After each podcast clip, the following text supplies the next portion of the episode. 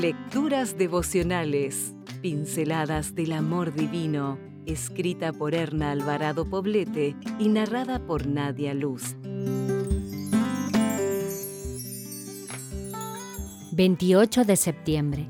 La soltería y sus privilegios.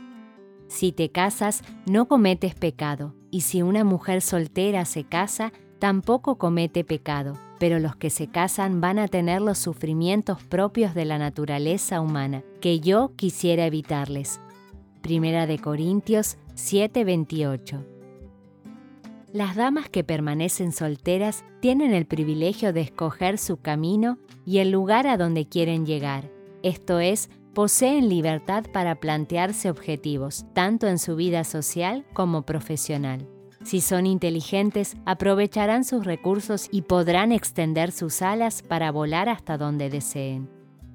La mujer soltera puede escoger el ritmo de su desarrollo al paso más cómodo y conveniente para ella, y puede cambiar de rumbo si así lo desea, sin perjudicar con sus decisiones a nadie. También es su privilegio hacer lo que más le agrada, extender su vida social a muchos amigos, viajar, cultivar pasatiempos, sin dejar de mencionar lo más valioso, que es prestar un servicio más amplio al Señor.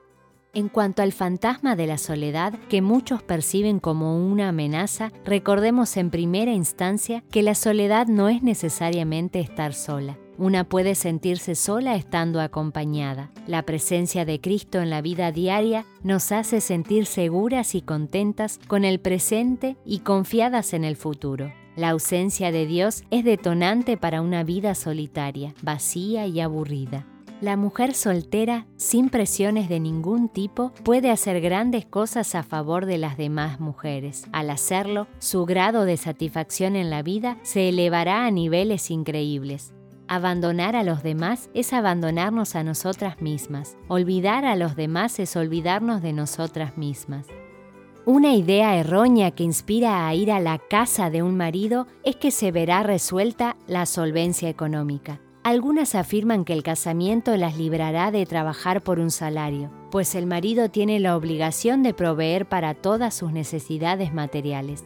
A veces no toman en cuenta que al casarse estarán al frente de una familia donde el trabajo no remunerado comienza de madrugada y termina entrada a la noche necesitamos entender que la verdadera seguridad no estriba en tener un esposo con un buen trabajo, sino en poner nuestra fe en las promesas de Dios, que suplirá todo lo que os falta conforme a sus riquezas en gloria en Cristo Jesús.